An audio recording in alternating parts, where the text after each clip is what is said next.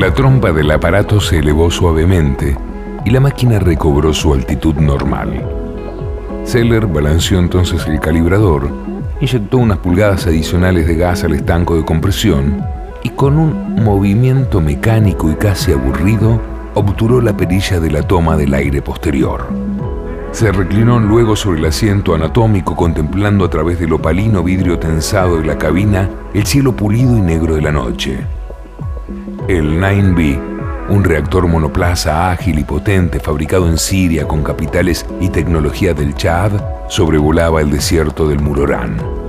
Seller había dejado atrás la cadena montañosa de Meses y Karachi y en cinco minutos estaría seguramente sobre el Abra de Lileya, sobre el fértil valle del Ganem y los plantíos de almendros y alcaparras que las tribus kurdas diseminaban en la ribera del sucio río mesopotámico.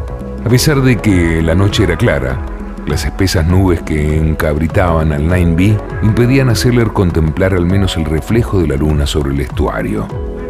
Por otra parte, descender hasta los 4.000 metros para observar el paisaje largamente conocido implicaba arriesgarse a algún fastidioso encuentro con los Mirage israelíes, odiosos incursores de la zona.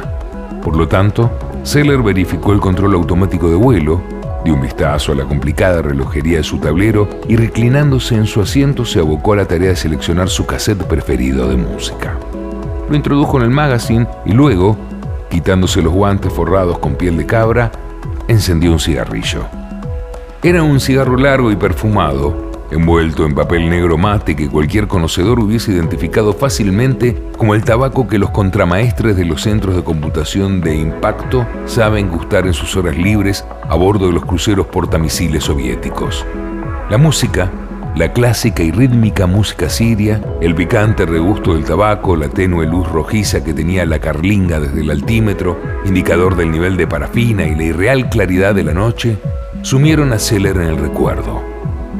Su nariz aguileña de caprichosa curva pareció aguzarse. Sus penetrantes ojos oscuros se entrecerraron y todo su rostro tomó la cruda expresión de un cernícalo. Frente a él volvía a corporizarse el clima mórbido y sensual del café Bardora, en las afueras de Casablanca. No había mucha gente aquella noche, el espeso y húmedo calor de la tarde del domingo permanecía aún aferrado a las paredes blancuzcas y solo algunos jóvenes ostensiblemente nórdicos y sucios se aventuraban en los primeros frescos de la oscuridad. Sailor llegó como siempre a eso de las nueve, tras ducharse y refrescarse en la refrigerada habitación del Hilton. Seller se vistió con su traje blanco de pana hindú levemente estriado por filamentos y nervaduras, eligió una corbata de seda en tornos carminados y prendió los puños de su camisa con los gemelos que le regalara Jean-Claude Bourgues de Marsella. Aquellos gemelos tenían la particularidad de levantar el ánimo a Seller y por otra parte perturbaban notoriamente a las mujeres que pudiesen acercarse desprensivamente al sitio.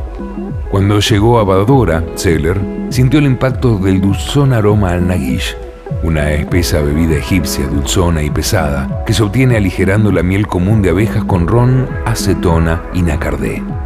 Se bebe apenas tibia y los hombres de negocio de Beirut suelen acompañarla con saladas galletitas de lino. Seller se sentó en una de las mesas alejada de la pista, en la penumbra. Aún no había comenzado el show y solo el monótono compás de un pequeño tamburo alteraba el silencio del local. Pidió un gin corto con saque y lo bebió a pequeños tragos con los ojos perdidos en la oscuridad del escenario. Recién comenzaba a relajarse. Extracto de Bestseller de Roberto Fontana Rosa.